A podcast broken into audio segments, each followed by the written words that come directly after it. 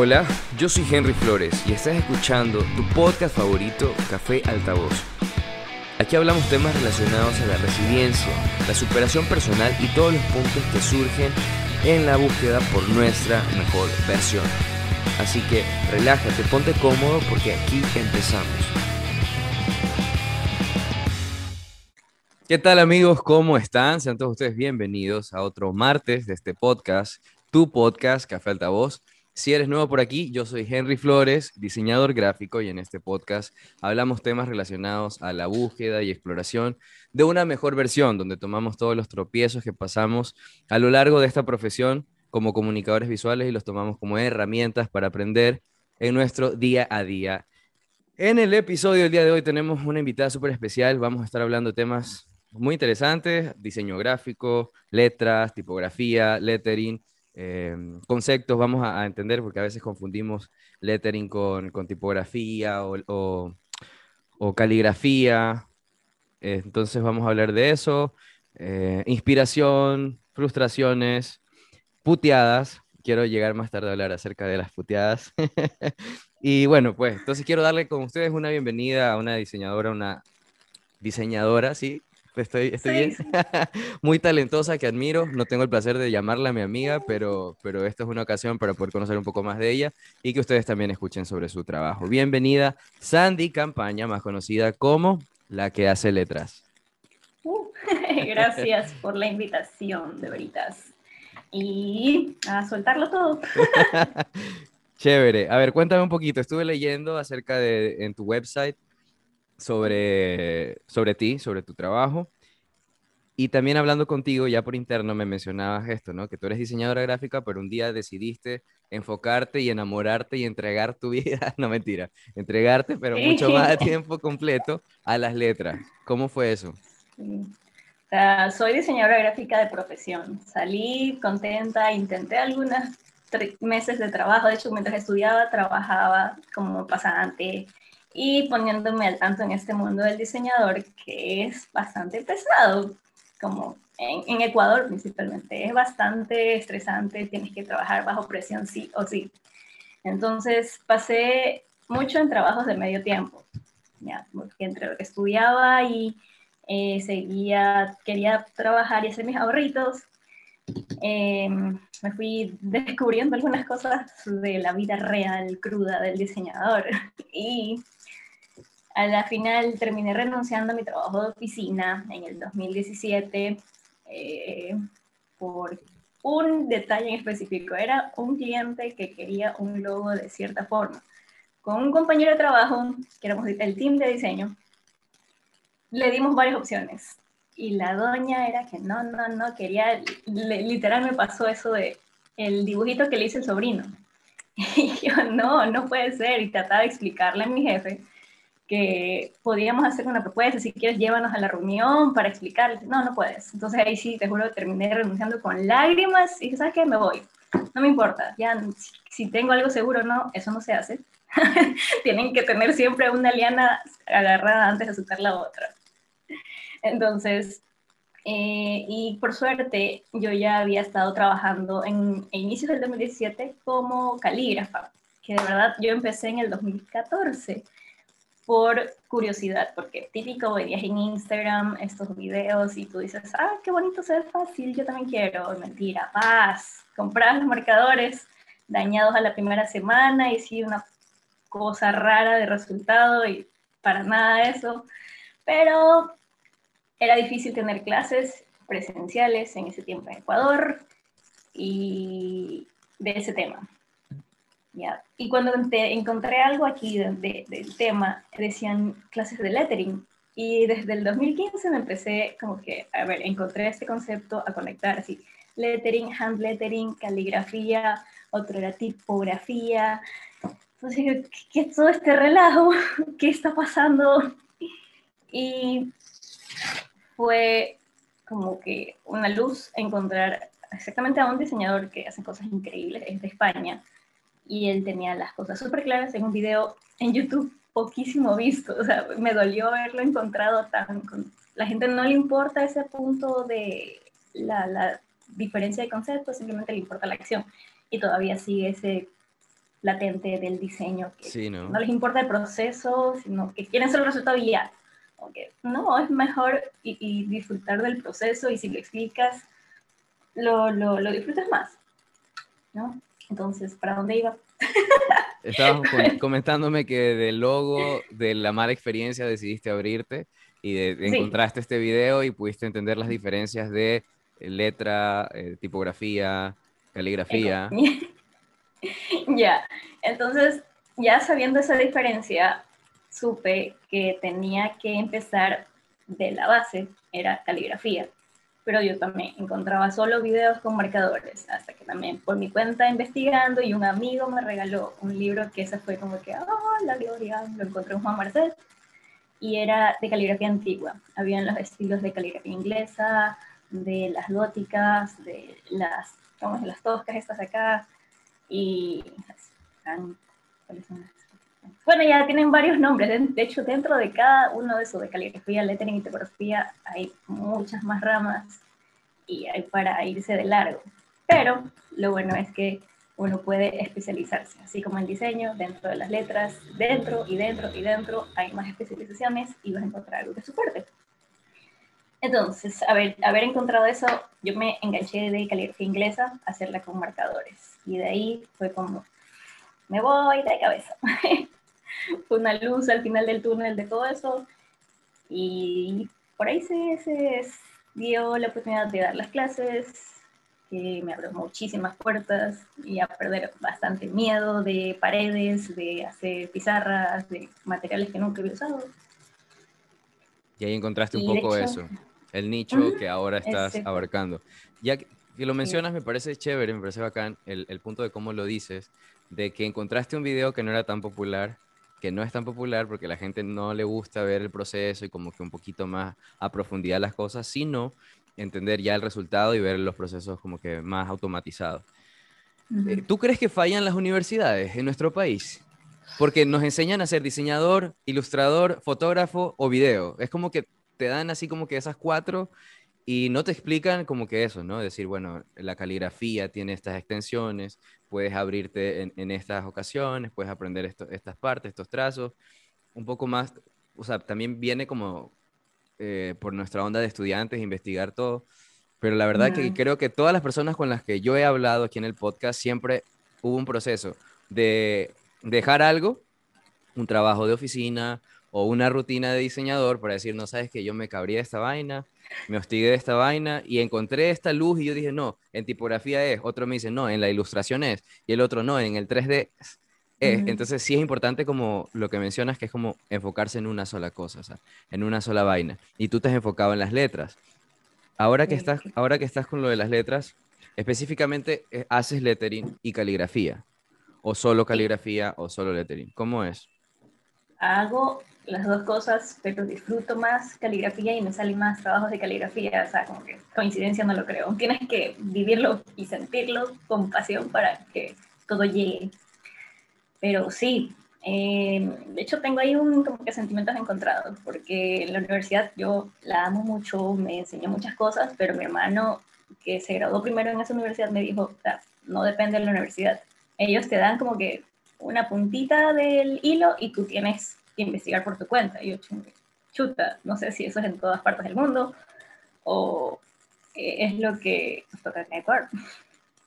ya, no, no sé la experiencia de otras personas. De fuera, claro. Y, sí, pero de lo que siempre dicen, no, es que tienes que investigar por tu cuenta. Y, pero ¿cómo investigo algo que ni siquiera me, me dieron una pauta? A mí me enseñaron tipografía y lo que hacíamos era em, investigar un poco visualmente nada más los diferentes tipos de letras y ya. O las formas de una letra, ¿no? Serifa, cartera, puente, todo eso. No, ni eso lo vi en la universidad. Yo tampoco, te lo digo porque me tocó después, cuando una vez un cliente me dijo, yo no soy tipógrafo, nada que ver, o sea, soy cero en eso, pero manejo full el tema del branding. Entonces una vez un cliente me dijo, necesito que mis letras sean mías, que no existan. Y fue como, yo, yo, yo me quedé así como, ¿qué carajo voy a hacer? Porque no era tipo, entonces me comencé a investigar, comencé a leer, descargar PDF, buscar de videos de alguien que hablara de tipografía, buscar en biblioteca, no sé. Pues. Pero, pero como tal entendí que, que la forma y la arquitectura de una letra es sumamente complicado, o sea, es extenso y profundo y bien perfeccionista, o sea, tienes que cachar el espacio, la altura, el, grado de la curva, si se va a leer o no se va a leer, en los tamaños. exacto, exacto. Exacto, exacto. Ahí puedo comentar un poquito una experiencia que tuve. Claro. justamente como que la despedida del mundo. Fue pre-pandemia. En octubre del 2019 tuve la oportunidad de viajar a México a un evento se llamaba Letrástica. Creo que lo hacían cada dos años, este año no sé qué va a pasar, pero si lo hacen online, igual el aprendizaje es mucho, porque hay gente especializada también en varias áreas, pero yo me quedé, solo en la charla de inauguración, aprendí así millón, quedé como que, wow, estamos en pañales en Ecuador, en el área de la tipografía, yo, qué, qué, qué heavy. Ya era una agencia de tipografía en México y contaron así el proceso de diseño de una tipografía.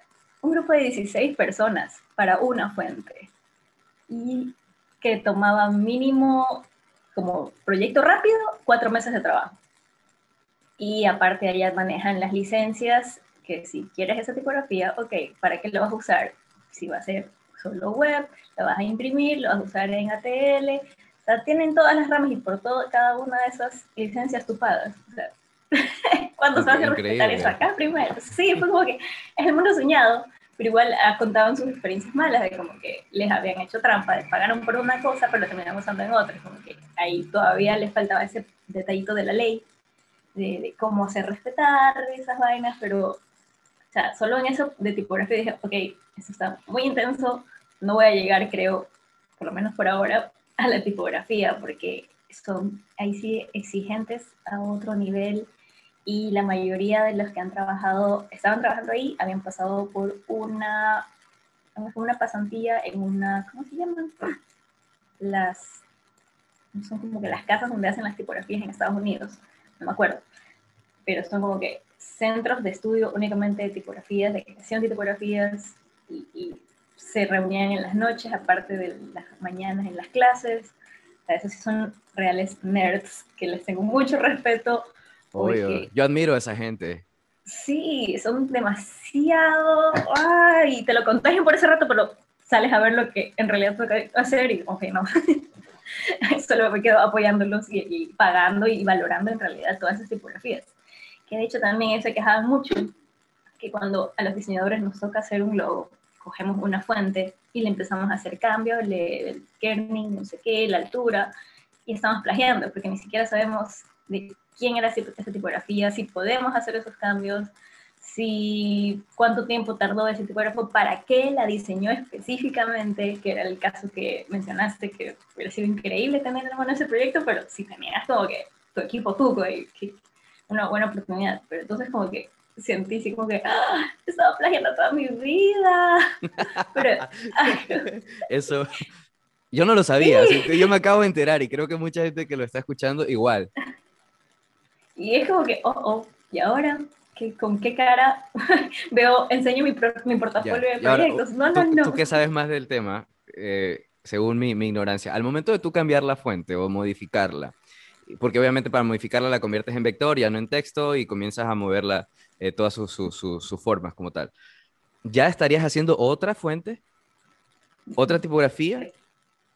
En teoría sí, pero no porque tú te basaste, si tú te basaras desde el dibujo inicial de esa persona y extraes pequeñas partes con características de ese tipo de letras, no sé si una variante de la de acá, pero siempre mencionar como que a la fuente, como en todos los casos debería pasar. también en publicidad nunca mencionan ni las imágenes, se las roban. Eh, pero sí, es como que si te basas desde cero, dibujando, cogiendo esas características, sí, pero si solo que calcas y le extiendes una patita, no. sí, es bastante intenso el, tema. Te lo, te lo, pregunto porque últimamente estoy consumiendo mucho diseño de pósters y no sé si cachas que hay una tendencia a nivel mundial de, de formar las letras. Entonces, si la letra tiene serifa, lo que hacen es como o la omiten o la ponen curva y tiene otra forma y la siguiente letra no es igual al mismo abecedario que, que la primera. Entonces, es una, por ejemplo, es una palabra de cinco letras que diga, me voy a inventar, este, tons, T-O-N-S y termina con, con E, tons, alguna vaina así. La T es una forma La O es otra, otra tipografía modificada, la, la N es otra tipografía modificada. Y tiene ese, ese, ese, proceso experimental, ¿no? ¿Eso tiene algún nombre? ¿Es legal o seguimos copiando? O sea, estarías haciendo lettering en ese caso. Sería lettering. Porque es que yo tengo el, el, concepto errado de que lettering es cursivo. No. No me mates, no me mates. Anotar de los 10 puntos, no mentira, es que en uno se, se, pierde en ese tema. Y, y, de hecho creo que estás pensando justamente, porque en caligrafía, confundiendo lo de lettering, pero bueno, es, caligrafía uno piensa que es la escritura normal con la pluma. Sí, por eso te pregunto, para que me aclaren. sí, sí, mejor aclarar. Sí, vamos, caligrafía, lettering y tipografía. Perfecto. Caligrafía es el, la acción de escribir con cualquier herramienta y dejar el trazo como te deja la, la, pluma o una, un palo de madera cortado, le pones pintura y te deja con una textura toda grunge, es caligrafía. Siempre y cuando tú lo hagas de un solo trazo. Ya, porque el lettering, ahí en el siguiente paso, tú te puedes basar en la caligrafía, sea el estilo que sea, en imprenta en cursiva, en minúsculas, corridas, y tú lo que haces es dibujar, darle forma, la forma final a la letra, así con, con la característica que tú crees que tenga, pero con varios trazos. si pienso en un lápiz, se entiende más fácil esa definición. Tú le estás dibujando por completo como cuando dibujas el cuerpo humano. Okay. Digamos que empiezas por el esqueleto, le pones los músculos, le pones las venitas y al final le pones la, la piel. Eso sería lettering. Ya, pero en cambio caligrafía sí se separa un poco del cuerpo humano, pero mantiene como que la esencia de, de lo que quieres del resultado final del lettering. Ya, entonces me voy ¿Y tipografía? Otra vez y tipografía ya es netamente la que está enfocada en la escritura y la lectura. En medios digitales y antes era en la claro. tipos estos de, de ¿cómo se llama? ¿En qué material estará tu Tipografía, ¿Tu tipografía favorita? ya no uso hace tiempo, pero era la... Sí, soy una... Dejé de diseñar, en serio, me alejé por completo.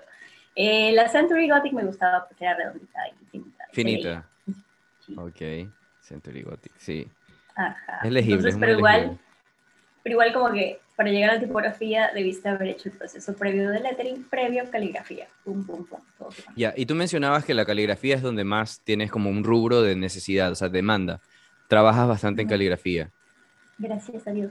Trabajaba, no sé, ahorita esperando que retomen los eventos. Hacía muchos trabajos en sobres del trabajo antiguo, muy clásico, que siento que me ponía el eh. monóculo a escribir. Y, y sellabas la carta con un sello de cera. Uy, no, no me daban ese trabajo, solo escribir, porque si era, es bonito, de hecho compré las cosas, pero por no Yo veo, veo que tienes muchas cosas, cartulinas, marcadores, eh, papel, brillante, que eso vamos a hablar más adelante también. Uy. ya, porque este tema de la rotulación antigua solo tienen de referente, así tú le preguntas a un guayaquileño que esté en este medio de personalizar cositas, lo primero que le viene a la mente para los sobres es el señor que está en Correos del Ecuador sentado en su kiosquito escribiendo las, los sobres con pluma. Okay. Y él es la, el primer referente de caligrafía aquí en Guayaquil súper clásico y que te lo hace al instante. Chévere. Entonces, era ese detalle con los sobres y escribir en espejos. Para las bodas también, como que las novias lo dan todo en su noche y no les importa si sea el, rubro que tengan. Dicen, no, quiero algo que sea mío, que hayan hecho para mí. Ahí está, entran las letras, como que no lo vas a ver repetido ni siquiera como otra, otro estilo de letras, porque hacen cosas con vinil, pero si lo haces a mano, tiene mucho más valor como personal para ese día. Entiendo. Y también has hecho activaciones de marcas, porque vi que trabajaste para Nestlé, para Estela Ortiz y también otra que se me escapa. Una marca de whisky. Johnny Walker. Johnny Walker. ¿Qué tal? ese también. Uf, uf, uf. El detalle es, para el portafolio es muy bacán quienes intervienen entre el cliente y la que hace son el problema. No lo decir, pero las agencias siempre como quieren todo para rápido y te pagan de aquí a tres meses, y, como que lo dudas mucho en aceptar. pero es un trabajo que tienes que hacerlo por lo menos una vez si tienes la oportunidad, ¿ya? Porque ese valor agregado de dárselo al cliente en al instante, a ellos les importa bastante. Porque normalmente tú vas a cualquier línea de supermercado y encuentras ese producto, pero esa oportunidad de tenerlo personalizado les sube mucho las ventas. Claro, o sea, la, experiencia del consumidor y el producto, el vínculo que generas es súper grande, súper fuerte. Es justamente de eso quería también hablar un poco acerca, tú hablaste, ¿no? De que para portafolio te sirve, pero ya sabemos que igual te van a pagar en tres meses. Y tú tienes que aguantarte esos tres meses hasta que llegue ese, ese dinero a tu banco. Eh, ¿Cómo, ¿Cómo, te mueves tú, ya que tú tienes una comunidad, creo, considero que es una, una comunidad relevante en, en, tu Instagram, en tus redes? ¿Tú consideras que, que, que se monetiza esto? Que tus likes eh, también simbolizan un poco la parte del ingreso, está de la mano, no va de la mano, no tiene nada que ver. ¿Cómo, cómo es tu, tu relación eh, likes, trabajo, dinero? Cero por ciento. Justo ayer le decía a mi hijo, o sea, subió una foto, era una estupidez, y en 20 minutos, ah, 100 likes. Yo sí, se me salió como que inmediato, si esos likes fueran un dólar cada uno. ah, el público que he conseguido en Instagram ha sido la mayoría por las estupideces que escribo. no son las personas que me compran algún servicio o algún producto. Pero me hace feliz hacerlo feliz con las estupideces. Sí, entiendo. Entonces, sí, debe ser así, de 300 personas, dos interesadas posibles clientes. ¿Y cómo, cómo manejas tu portafolio? ¿También trabajas con Behance o solamente Instagram? ¿Qué redes sociales utilizas para, para tu trabajo? Behance fue la, forma más sencilla que encontré de actualizar el portafolio y que lo tengan a la mano las personas que me quieran referir. Y yo cualquier cosa digo, ¿quieres algún estilo? Mira en mi Instagram lo que te guste, me envías la, la foto. Es lo más rápido y... como tu catálogo. Como tu catálogo. Aquí están los estilos, Selecciona y ya, customiza, o sea, dime qué, qué, qué, tú quieres. Vamos al lado que ya quería llegar, acerca de, de esto que tú justamente mencionas. por ahí mismo. Vamos al lado donde tú mencionas que sí, que de, la gente que te sigue también, tú asumes que te, que, te, que te siguen y están pendientes por las frases que estás creando. Con este tema de las puteadas con amor, puteadas con ternura, puteadas con mucho sentimiento. ¿De dónde sale esa inspiración para insultar para poner letras tan bonitas. Asumo que, o sea, todos nos pasan cosas buenas, malas, pero me parece genial y sublime la forma en la cual, la forma en la cual tú lo narras, o sea, cómo generas el copy. Ya, no, eso también me dicen, me encanta cómo escribes yo, o sea, la verdad se me Vivo puteando, puteando. Sí. Y lo raro es que yo salí de un colegio de monjas y era muy tranquila. Yo no decía ¿Qué te pasó? Creo que ser padre, ¿no? Yo también soy padre y a veces ya ahí te, cambia el, el, chip. Cuando ya eres padre es como que la insultada y la insultada sale de lo más profundo de tu ser y todo tiene sentido, así lo que escuchaste alguna vez hace años. ¡ah! Exactamente. Sí, la verdad que tuve hasta que crear una cuenta aparte en Instagram para precisamente tomar mis puteadas, porque el público que me estaba siguiendo por las letras bonitas, qué lindo lo que hace, que ponte una mala palabra, así, ay, qué feo que uses esa arte que te dio Dios para escribir algo tan feo.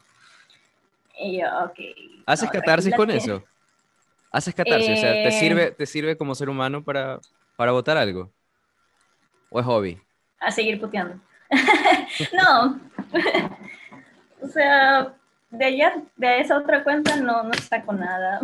Solo también que comparten mucho y la cuenta, de hecho, sin quererlo, tiene ahorita 3.000 seguidores. Y sí, ya vas a, llegar a, vas a llegar a los 4.000, tienes 3.918, estoy viéndola en este eso, no publicado hace meses, creo, lo último fue con las elecciones, un par de meses, un mes. Sí, voy, voy a leer algunas frases que están por aquí. Déjese en querer en esta Navidad, mierdas. Ya, hay, eso, hay, ese es de un amigo. Pude reunir a dos amigos que también subieran muchos insultos a sus cuentas, pero solo suben historias. Y digo, ven, te invito a postear libremente, tienes el acceso a la cuenta. Entonces, ese era de un amigo. Sí, sabes que yo creo que, o sea, en Instagram sirve full también como, como para eso, ¿no? Como para decir en qué proceso estás. Y a mí me agradan las puteadas, por ejemplo, dice, ya pues, tatúatelo, careverga. Dios mío, estaba acá. Tengo que jerga.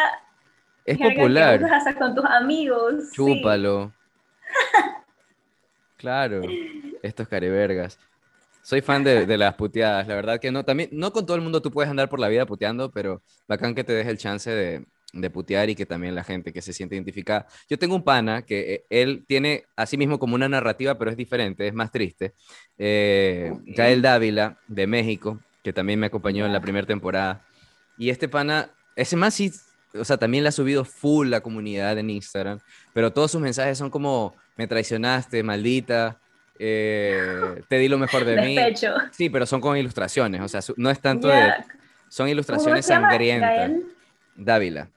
Ya el Dávila. Ya el Dávila. Ya, el, ya, vamos a ver. también soy súper Sí, tiene, tiene 80 mil 80 mil seguidores. Ah. Son puros, puros dibujos así, ilustraciones como bien punk o bien de tatuaje y las frases todas así bien, bien, bien sad o letras de canción de Alejandro. Ya el Dávila. En serio, no me saco. Yael Dávila, con, con Y, Yael Dávila, unido. Yael Dávila.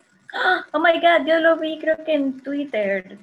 Por ahí él. Claro, ya tiene algunas imágenes que se han viralizado, porque sí, o sea, sus frases pegan y, y, eso. Y, y, por ahí vamos, ¿no? Acerca de cómo, te lo preguntaba por, por cómo manejabas tus redes sociales, porque porque sí, sí es importante, o sea, muy independientemente de que amemos las letras, que amemos la ilustración, que amemos la fotografía, o que amemos el branding o cualquier vaina, este, yo siempre me, yo he sido una persona, yo soy muy tímido y siempre se lo digo a la gente que me conoce por primera vez, aunque no parezca, soy muy tímido, yo no hablo mucho, pero en el podcast hablo y hablo y converso y cuestiono y todo, pero yo soy muy serio, ya no hablo mucho con la gente, me cuesta mucho como que involucrarme, ya con el tiempo he mejorado un poco eso, he trabajado en mí. Pero... Perdón, perdón, me gusta el chisme. ¿Cómo? ¿Cuántos años tienes? Me gusta el chisme, perdón, cuéntame. ¿Cuántos años tienes? Tengo, en octubre cumplo 32. ¿Qué bebé? No, mentira, tenemos la misma edad. ¿Tienes la misma edad?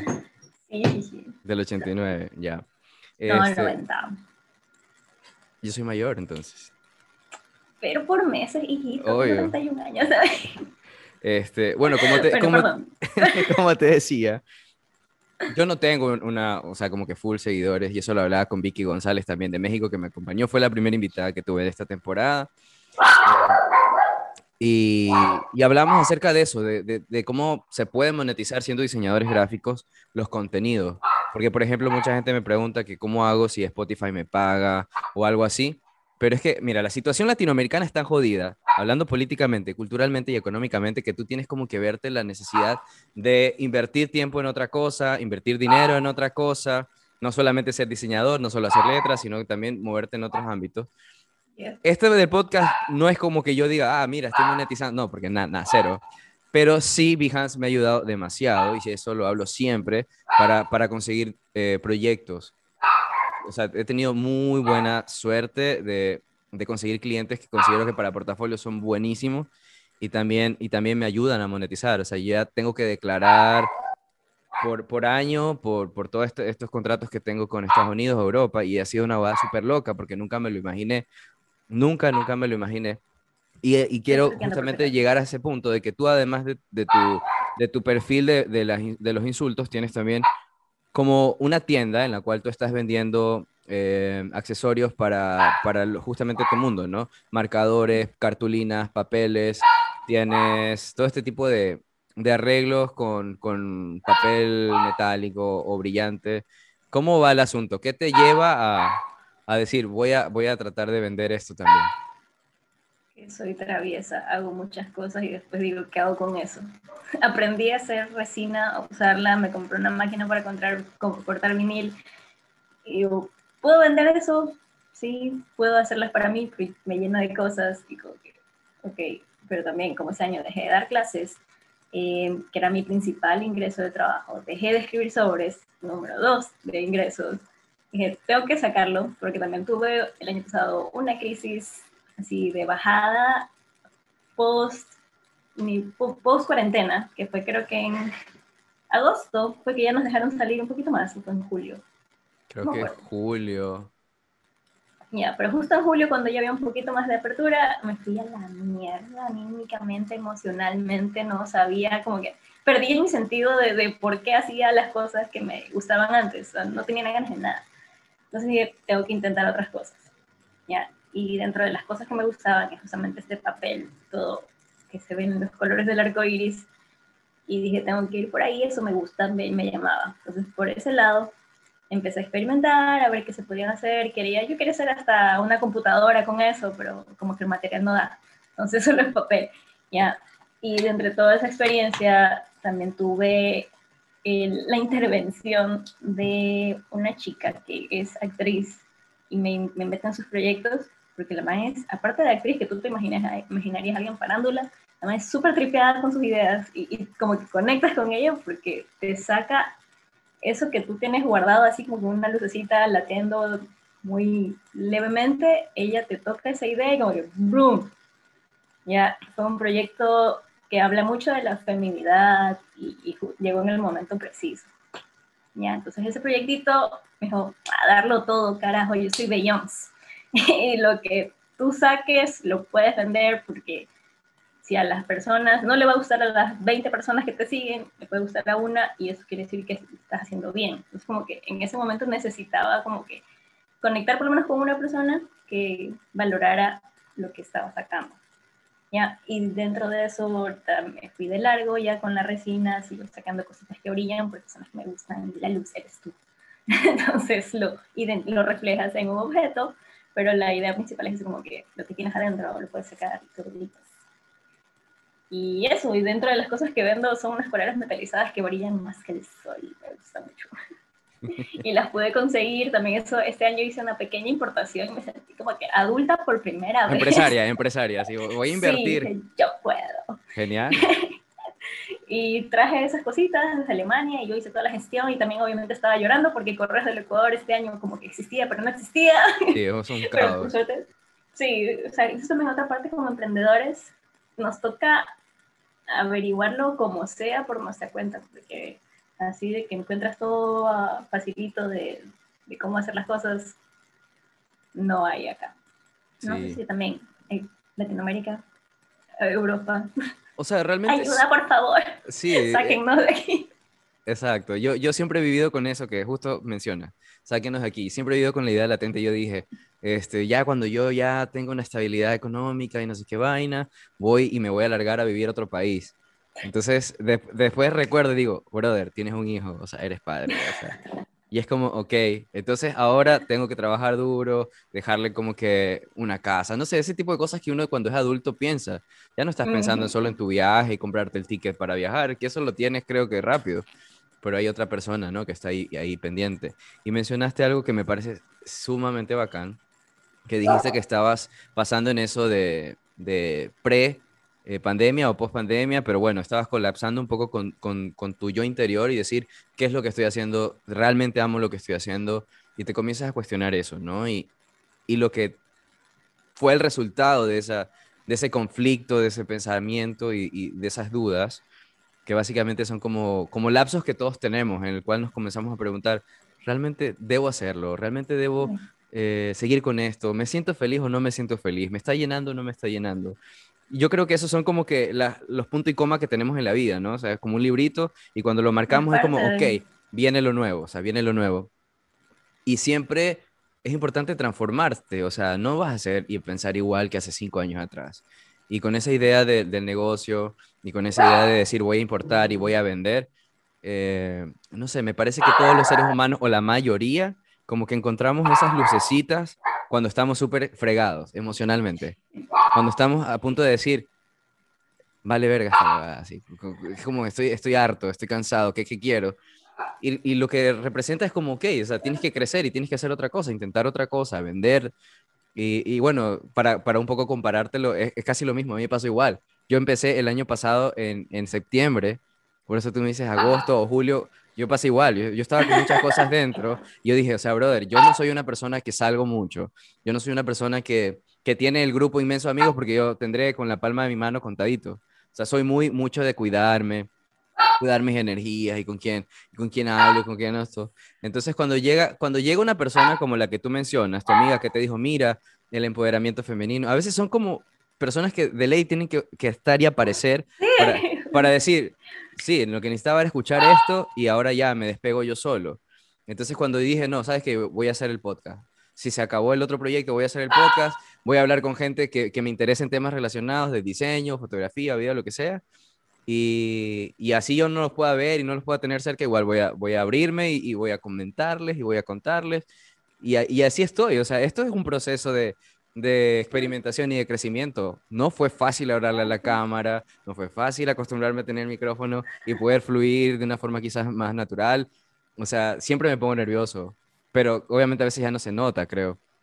Pero al inicio sí era full, era full, era como, como ¿qué digo? ¿Qué hago?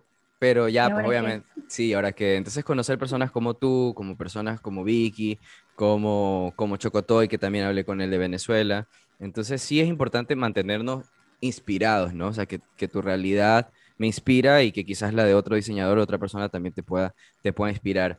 Y justamente hablando de eso, el lado oscuro de, de este oficio, ¿tú crees que todos los diseñadores pasamos por estas notas de, de decir, odio esto o lo amo? o me voy a morir de hambre, o sí tengo para comer, o realmente lo hago por pasión, o necesito hacerlo por dinero. O sea, ahora que ya pasaste esa etapa, ¿cómo lo ves?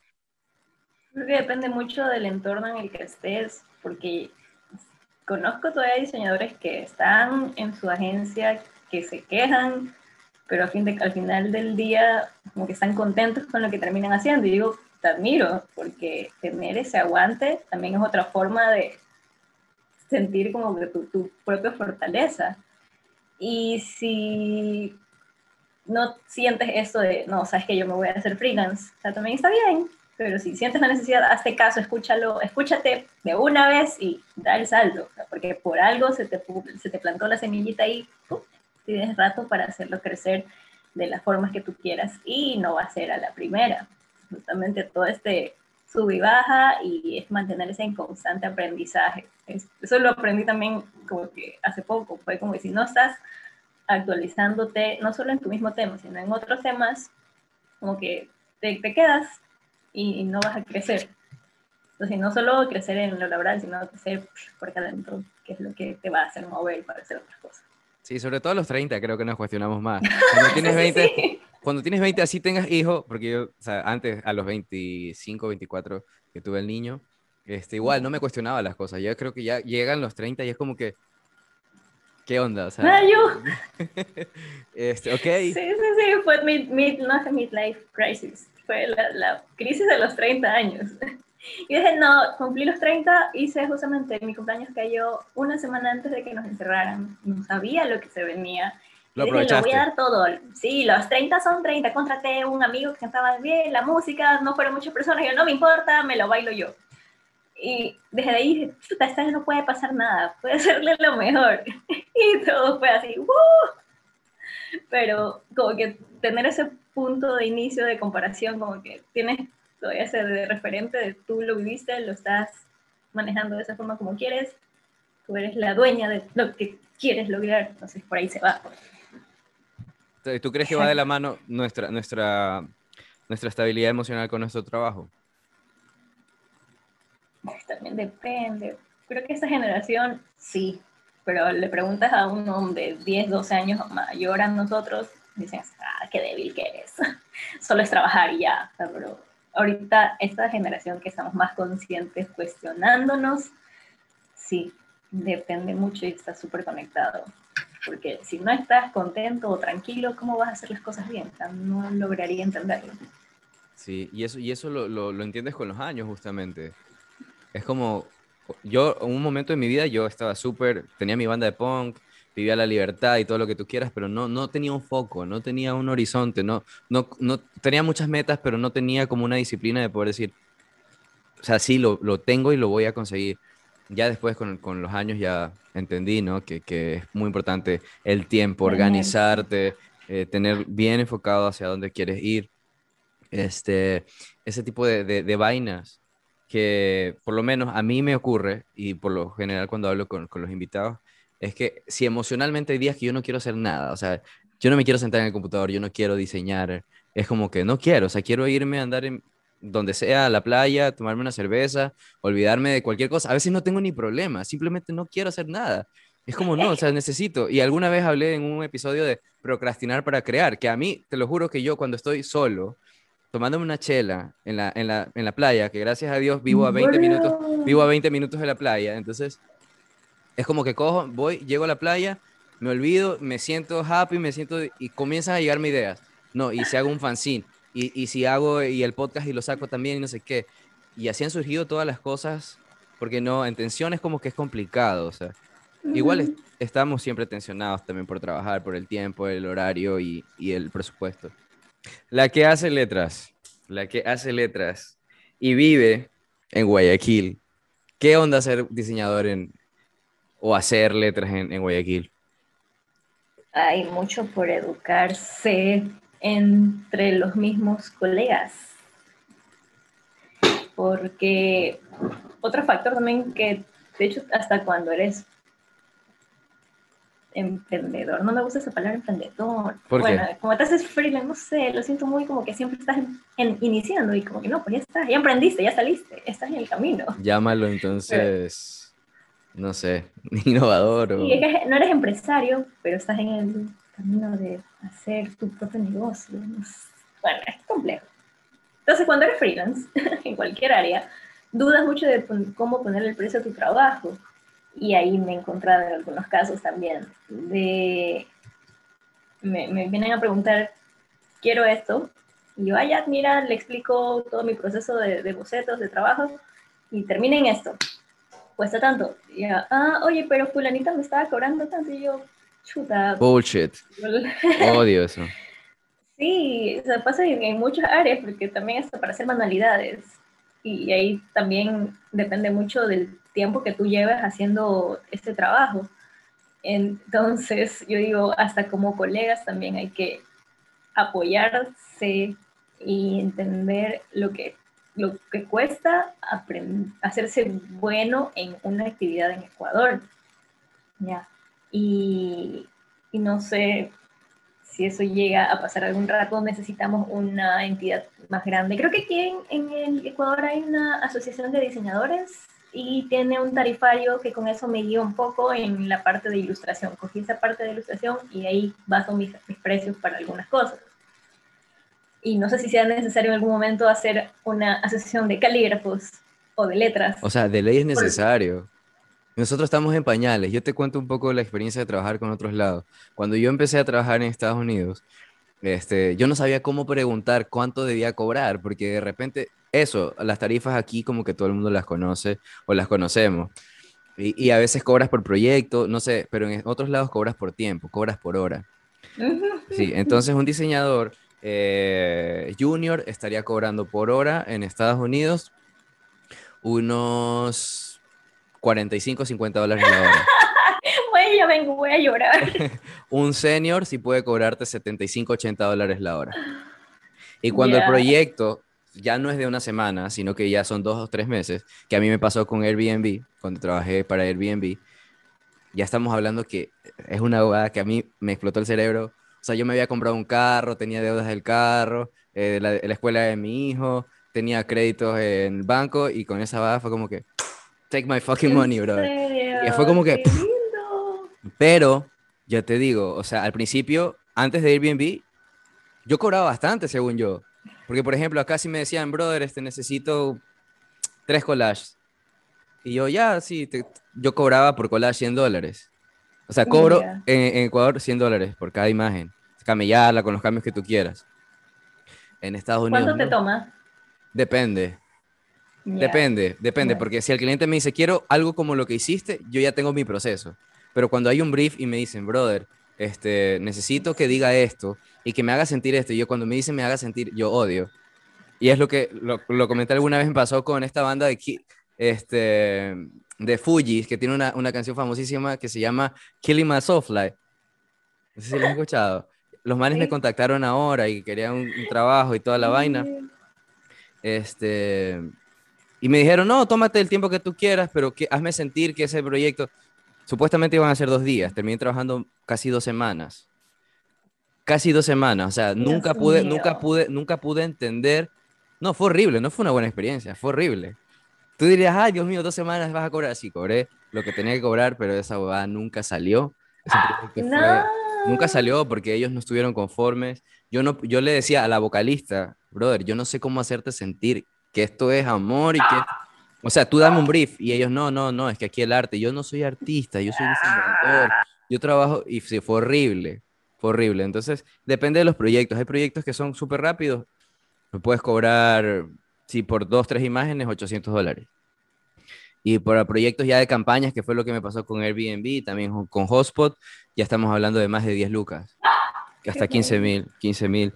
Entonces, este, no es fácil también porque, como te digo, yo no, yo no soy influencer ni tengo una comunidad inmensa en mis redes. A mí me siguen 3 mil personas, pero a mí no me siguen gente de acá, sino que me siguen como directores de arte. Yo me cacho que son manes que yo, yo entro, mira, tú cuando... Es tu portafolio, literalmente. Sí, yo, Camello, tú entras a mi Facebook, no nos tenemos en Facebook, pero solamente publico cosas de trabajo. Y ahorita que me hice una sesión de fotos a los años, que fue lo, lo más incómodo del mundo, así como que posar, porque era como para trabajar la marca personal, pero como negocio, ¿no? O sea, como, como trabajo. Entonces sí me, lo, sí, me lo, sí me lo enfoco, sí me lo enfoco en eso, como una herramienta de trabajo, toda esta vaina. Y te lo juro que yo cuando hablo con gente, sí, yo sí siento que ha sido una bendición poder decir, brother, empezó la pandemia y me comenzó a llegar full, full, full, full camello, o sea, full camello. Al punto que ah, el viernes tuve que ir al CRI porque tengo un problema, porque también la zapada ya tengo que confesar, aprovecho si alguien está escuchando estos hacks. Cuando yo empecé con un primer proyecto, yo dije, no, yo no voy a renovar el RUC ni voy a sacar factura por, por, por 500 dólares, me vale verga. Después llegó otro proyecto de, de nuevo, como de 900 dólares. No, yo no, ah, ya, ya no me va a llegar más. Después llegó, Sí, después llegó uno de 1000, después de 1500, después de 3000, después de 5000, después de 10000 y el más grande que ha sido de 15 lucas. Y yo fue como, verga, y ahora quiero viajar a Estados Unidos en dos meses y tengo miedo que al pasar migración me digan, ok, ya tú facturaste para Estados Unidos tanto, tanto, ¿y dónde está la declaración? Oh. Entonces ya fui al SRI, entonces estoy arreglando, así que no hagan esa huevada. Pero es que nunca me imaginé, nunca me imaginé, nunca me imaginé que esa huevada me iba a pasar. Nunca, nunca, nunca, nunca, nunca. Claro, que llegar a crecer. Qué bacán. O sea, portafolio de afuera, sí, pero aquí en Ecuador casi no me, no me sale camello. Es difícil. Para mí Hubiera pasado eso aquí en Ecuador, no era posible, pero teniendo esa apertura que nos dio la pandemia maldita, sea, que te busquen en internet. Y si tú ya tenías en Behance, ¿verdad? Todo está muy bonito. Qué bacán. Claro, claro. En Behance, Behance es todo. Behance, Instagram. A mí me llega full full cotizaciones a Behance. Yo lo tengo la cuenta en Behance como hace dos años y medio, voy para tres años, y tengo como seis mil seguidores y tengo valoraciones unos 17, 16 mil y algo, casi a los 17 mil llego. Pero fue por un pana, un pana que él me dijo, maricón, yo tengo trabajo también de Puerto Viejo. O sea, yo no sé si conozcas a más gente de Puerto Viejo. Creo que, que diseñadores. Allá esa universidad hace eventos y creo que también en el inicio del año pasado. Yo conocí un trabajo tuyo, ahí. Sí. De letras. sí, pues fueron, eso fue de la universidad San Gregorio. donde me gradué, nos mandaron a hacer para colaborar con la universidad de allá. Entonces sí, sí nos daba chance para exponernos. Pero yo vi los ponentes que estaban en ese evento era wow. Tuvo Paula Sher. Ahí conocí a Paula Sher. Sí. Tengo fotos con Paula Sher. Qué bacán. enmarcada. Sale horrible, ella sale con una cara cansada y yo con una cara todo lagañoso, pero la verga. Tengo mi foto con Paula Sher, chucha. La tengo, la tengo, sí. Claro, ya, me estás contando que otro diseñador de yo.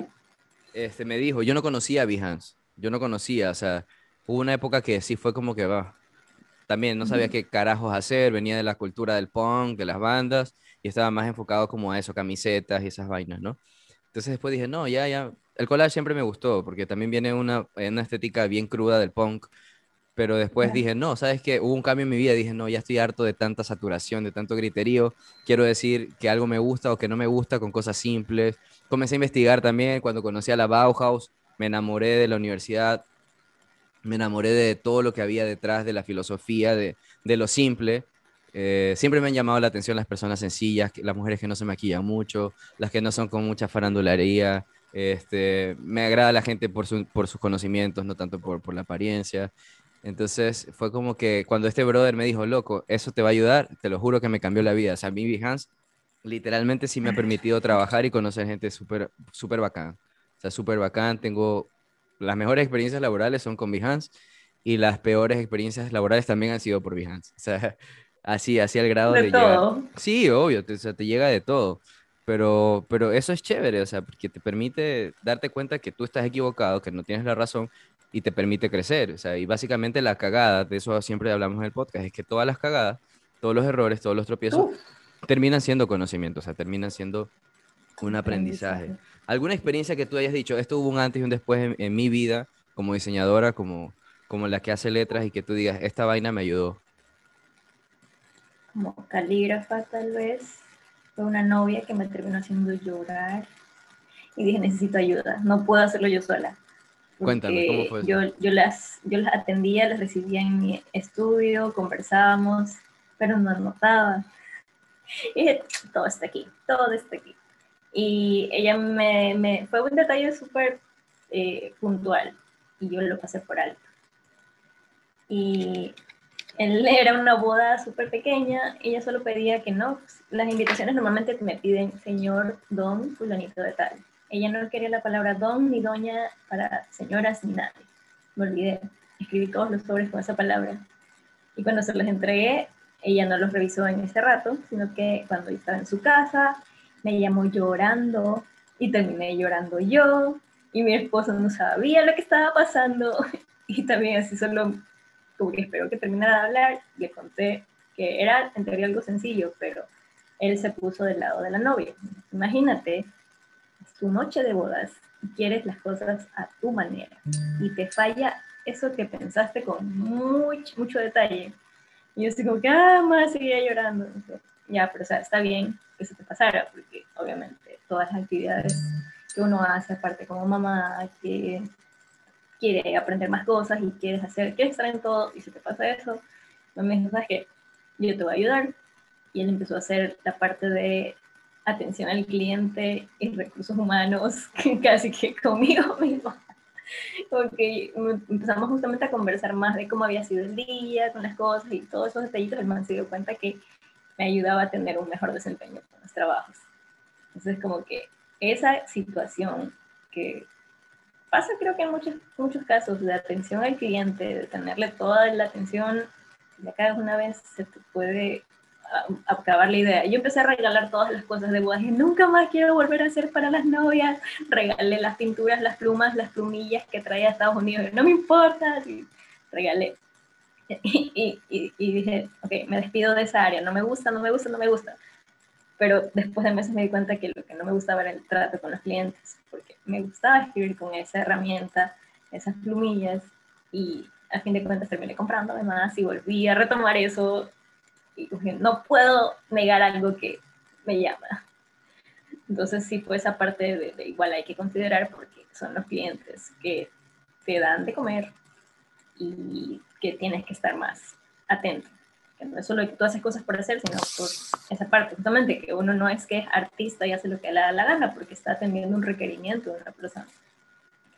Pero sí fue como que un, shock que puso un alto en, algunas actividades de mi vida. Claro, es que eso, esas relaciones, o sea, el trabajo está muy relacionado a nosotros. Una gran parte de, de nuestros sueños y aspiraciones y eso siempre lo digo, no dejemos a un lado la parte económica, es decir, lo hice bien, es, es decir, cumplí las funciones, eh, este, logré las expectativas, logré las expectativas y cuando no lo logras, obvio te afecta. Yo he tenido proyectos que a mí me han dejado sin dormir, te lo juro. Porque tú dices, chuta, o sea, tanta cabeza le dediqué a este proyecto, tanto, tanto hice y de repente a última hora todo se fue para el carajo fuera del, del, presupuesto, fuera del presupuesto.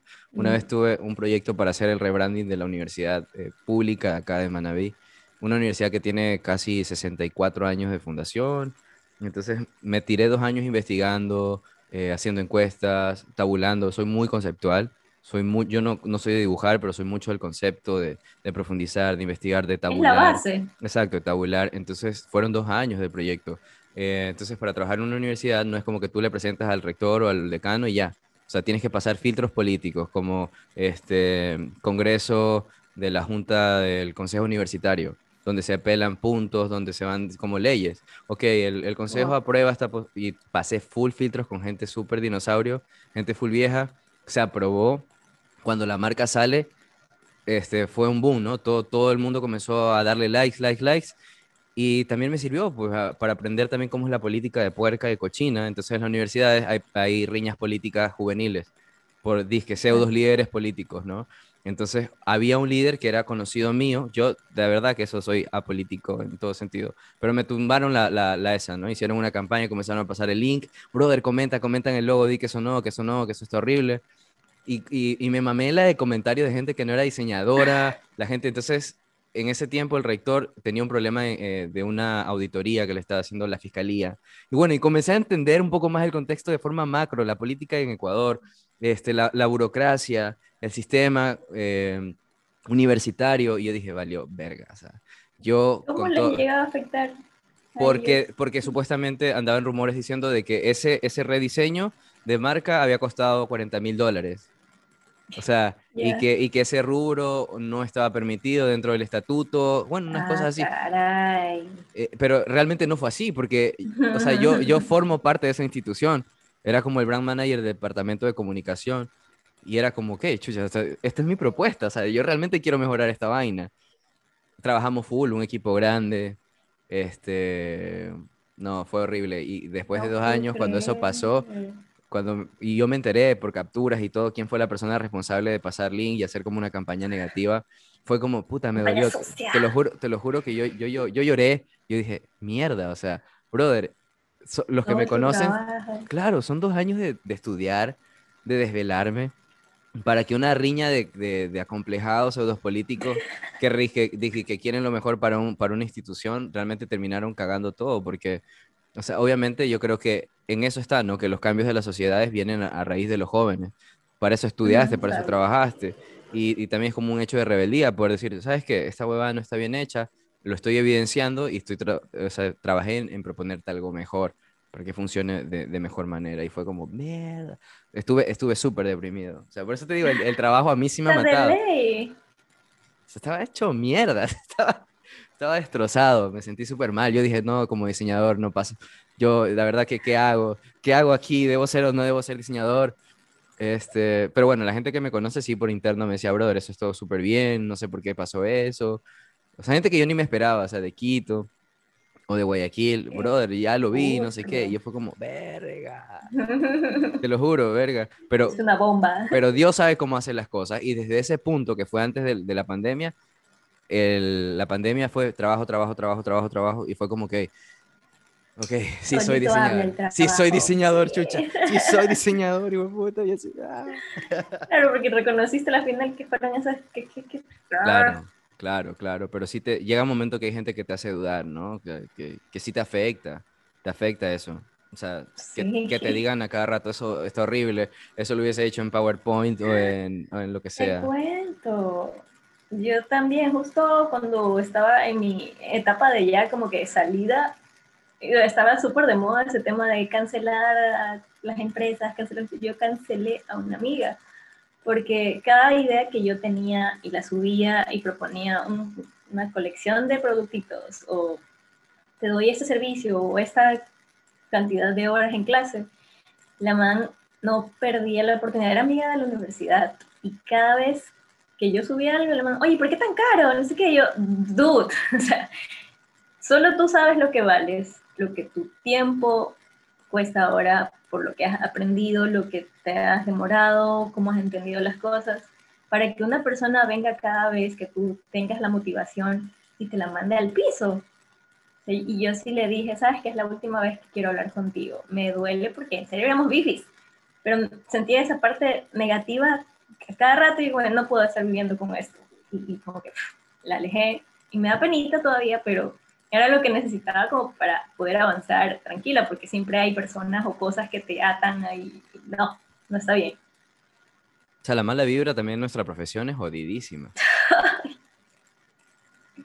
y siendo mismo diseñadoras.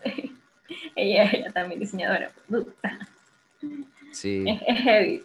Entonces hay que saber bien con quién juntarse. Sí. De hecho, el año pasado también me junté con una amiga de Quito y con ella sacamos un proyecto pero por mi, ¿cómo le dicen? El breakdown a lo Britney Spears, tuve que parar el proyecto y le cagué los proyectos a ella. Eso también me, me bajoneó dentro del caos, porque ella contaba con todas las ideas que las dimos y trabajamos por dos meses antes de sacarlas. Eh, paró todo. Y a, fin de cuentas como que la mandé atrás mío como un dominó de, desvanecer los planes, pero chuta, fue como que algo no lo sentía totalmente mío. Yo, entre las cosas que dije, no me gusta enseñar, no lo disfruto, pero depende del tema. Entonces como que dije, lo siento, el tema que estamos tratando no puedo, no puedo. Y dije, lo podemos manejar después, si quieres recuperamos y la más, y no, tranquila. Ya, pero ese, ya tranquilo, es como... no tranquila de una mujer, ya sabes. Chuta, sí, Había mucho detrás. Exacto, heavy. Y recién estuvimos sanando las cosas a distancia, igual, pero ella es de Quito, yo soy de Guayaquil, y ella por suerte ya tiene, uh, pudo abrirse a sus proyectos y se nota que le gusta, lo disfruta, y dejamos ese proyecto en serio como que en estándar y algún rato lo vamos a retomar. Y todavía vamos a ver si pasa, aunque yo creo que por nuestra amistad no deberíamos, tal vez, porque sí fue una etapa compleja. Sí, y, eso que mencionas, o sea, ya como que en la parte, llegando a la parte final del podcast y a los panos que están escuchando, es súper importante estar presentes y conscientes de cómo carajo nos sentimos, porque por lo que tú cuentas y por lo que las personas escuchan en los otros podcasts, influye full nuestro estado de ánimo. Nos pueden cagar como nosotros podemos cagarle el proyecto a alguien. Entonces, y, y sí es algo que, creo que en un futuro quizás hablemos con alguien que, que, sepa o sea más experto acerca de eso, pero, pero esta vaina no solo pasa a los diseñadores, a mucha gente. Todos nos cuidamos que la comida, que las calorías, que, que esto, carbohidratos, que la piel, pero casi poca gente realmente se cuida emocionalmente y dice, esta huevada me está jodiendo, esto me está afectando, esto no me sirve. Amistades, como tú dices, ¿sabes qué? Ya, o sea, brother, no quiero hablar contigo y ese tipo de decisiones también hablan del cariño y del, respeto que nos estamos teniendo en determinado momento. Porque es como decir, ok, mira, yo soy esta persona y tú vibra, me estás jodiendo y me está cagando y es como, o sea, aléjate. Aunque tengas un vínculo de años con esas personas. Entonces sí es, sí es fundamental, fundamental como que cuidarnos eh, emocionalmente para, para estar bien en todos los sentidos, ¿no? Laboralmente, con nuestros hijos, con nuestra familia, con, con todos. Claro, de hecho también entonces, como mencionas, es cuidarse en la comida, que en lo que escuchas, de hecho, todo porque lo que llega aquí no sabes lo que puede causar y lo que dices. Entonces, todo es un círculo que debería ser amor para que todo salga bien. Sí, sí, la verdad que sí. Ese autocuidado debe, debe estar siempre, siempre, siempre, siempre muy presente. Este, pues bueno, pues Andy, campaña, estamos llegando a la, a la, parte, a la parte final. ¿Algo que quisieras comentarle a la gente? Igual comenta tus redes para que te, te sigan o que es probable que todo el mundo ya sepa con quién estamos ah. hablando. No, no, eso me aprendí el año pasado. Puede ser una desconocida, whatever. eh, que quisiera tener es eh, que tengan presente muchos referentes, volviendo al tema inicial de caligrafía, lettering y tipografía. Yo aprendí mucho de gente de México, eh, que son, como te dije, son especializados y hablan mucho de la rotulación, que es parte de la caligrafía, eso que busquen si les interesa el tema, full a Gen Ramírez. Y ¿quién más era? El David Osoya, que tal vez sí lo han escuchado por los cursos de doméstica, de súper abierto y súper buena gente para contar los temas de caligrafía. Es, lo puedes hasta escribir por interno y más te ayuda. Un creo que sí le puedo decir amigo, de Chile, es, eh, se llama Baipego, él vende las tipografías, pero él era ilustrador, entonces a mí me parecería, de hecho hasta a ti te puede servir si les quieres invitar. Ah, sí, pásame por interno. Mucha información. Pásame este, por interno contactos y, y de una lo, lo armamos. Sí, porque tratan el tema, los dos han llegado al tema de la tipografía, pero también tienen un backup, su background es muy muy cargado de, otros temas, entonces sí, sí puede ser. Y eso, que tener las bases de la caligrafía, de los conceptos, más que cualquier tema que vayan a investigar a partir de las bases históricas de los libros, no de TikToks ni de Instagrams. vayan siempre, por favor, a los libros los que estuvieron impresos hace años, son la base de todo.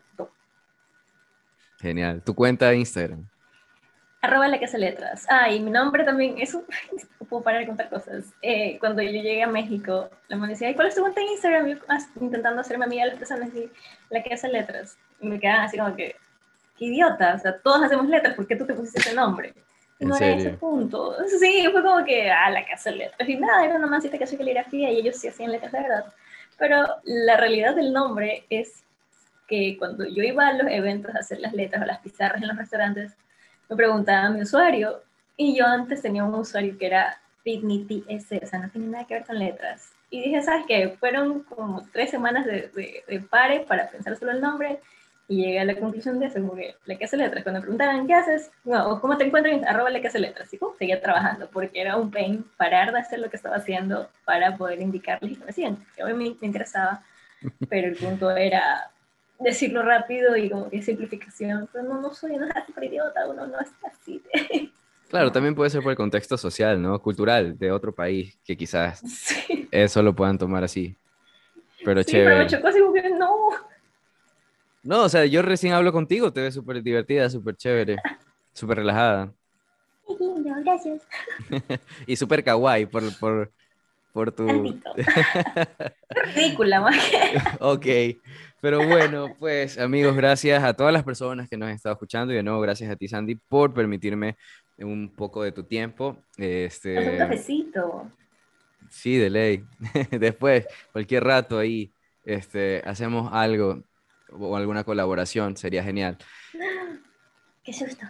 Mentira de una.